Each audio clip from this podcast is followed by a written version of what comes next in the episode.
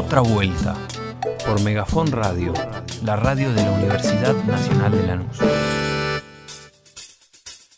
No hubo ningún enriquecimiento de los funcionarios, de los secretarios del presidente, ni ninguno de los que trabajamos todo esto. Pero, pero, por favor, Guillermo, déjame que te haga dos observaciones. La primera que te denuncia a vos por la cuestión autopistas es Margarita Stolbizer en el 2017, que hoy va en la lista de Facundo Manes dentro de Juntos en la provincia de Buenos Aires. Pero vos podés explicar por qué habilitas un aumento de una empresa donde el presidente y su familia son accionistas. Fueron la fórmula que había dejado el gobierno anterior de cómo se definían los Pero el gobierno del presidente, en ese entonces Macri, no puede tener información. Che, voy a vender las acciones que valen 15. Mirá que va a subir la autopista. Vendela cuando valga 75. Si vamos a hablar del valor de las acciones, ¿sabés cuáles fueron los años que más crecieron? 2014 y 2015. Pero no era Macri presidente. Resumen de noticias.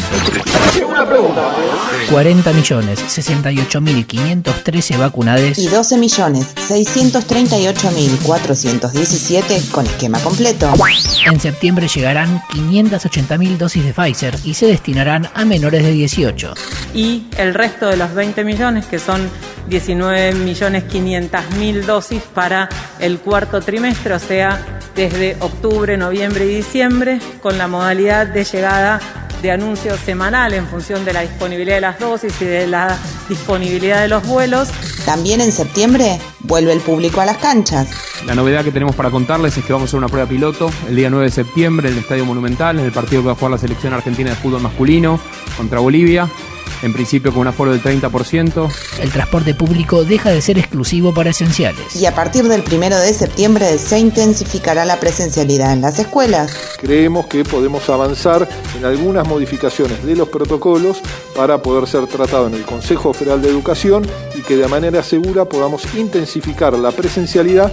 Mientras que ayer se conoció un caso de variante Delta en la provincia, la ciudad suma siete casos sin nexo epidemiológico. Si bien hay casos que se pueden definir como comunitarios, es bien diferente decir que hay casos comunitarios que decir que hay circulación predominante. Por primera vez en cuatro meses, Formosa no registró fallecimientos. Y Villa Gesell no registra internaciones. ¡Qué bueno!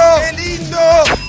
Otras noticias. Alberto recibió a la madre del policía de la ciudad, Arshak Karanian, desaparecido hace dos años. La familia denuncia que la policía de la ciudad eliminó pruebas de la investigación. No sé, hicieron un trampa, nada más. Salió y se fue, desapareció. Vicentín. El juez a cargo del concurso concedió una prórroga hasta el 16 de diciembre para que la empresa alcance un acuerdo con los proveedores. La empresa tiene una deuda de 1.400 millones de dólares y su propuesta es pagar con una quita del 75%. La pinturita. Se cortaron solos. La Unión Industrial confirmó que no asistirá este jueves al Congreso de Producción y Trabajo, del que participan todos los ministros del Gabinete Económico, sindicatos y empresarios. Reactivación. Las ventas en los supermercados crecieron durante junio un 1% en términos reales, descontada la inflación. Y los mayoristas subieron un 9,4%. La venta de electrodomésticos aumentó un 84% en el segundo trimestre del año en términos nominales. Por su parte, la demanda de energía eléctrica de las industrias creció un 17% interanual. Y los resultados se están viendo. En la Argentina se está la producción está creciendo, las fábricas están en marcha, la inversión está creciendo, se está generando trabajo. Queda aún mucho por recorrer, pero hay un proyecto político y económico muy definido que busca cuidar a la Argentina. Hidrovía. Se creó el Ente Nacional de Control de Vías Navegables. Funcionará bajo la órbita del Ministerio de Transporte como organismo descentralizado y autárquico y contará con la participación de las siete provincias ribereñas. El organismo será el encargado de la licitación y adjudicación de la hidrovía del Paraná. La foto o data del intríngulis judicial. La Oficina Anticorrupción aportó pruebas en la causa por el festejo en Olivos y abrió una investigación interna para determinar si hubo una violación a la ética pública por parte del presidente. Según adelantó el abogado de Aníbal Fernández, el presidente se presentará ante la justicia y ofrecerá una donación de parte de su sueldo al Instituto Malbrán. Picadito. ¡Apurala, listo! Paro y movilización de los trabajadores de la salud de la ciudad en reclamo de aumento salarial. Hubo nuevos incendios en islas del delta del río Paraná. Hubo protesta de trabajadores de peaje en la autopista Buenos Aires-La Plata. Hay reunión de gabinete económico. Ahora sí, Indignémonos juntos. Soy doctora en ciencias políticas. Alejandro Fargosi, ex miembro del Consejo de la Magistratura y candidato junto a Cynthia Houghton por el partido Valores para mi país, tiró en redes sociales una fake news en la que decía que Miriam Breckman no cantaba el himno porque era de izquierda. Pero la cosa no termina ahí. El cartelito de Twitter del que se hizo eco el activista antiaborto Fargosi decía en la bajada, Miriam Bregman, militante judía.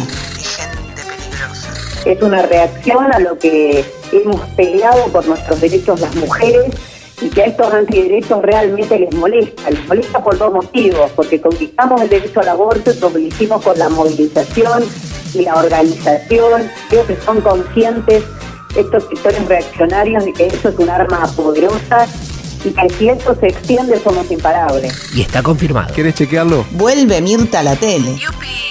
Hasta acá la información del día. Podría ser peor. O mejor. Pero siempre es lo que es. No estés nervioso, que no te voy a poner nervioso ni te voy a hacer pasar un mal momento. Te lo puedo asegurar, te lo puedo asegurar. No es mi estilo ni mi costumbre. Pero te quiero preguntar, por ejemplo, ¿por qué mataste a tus padres?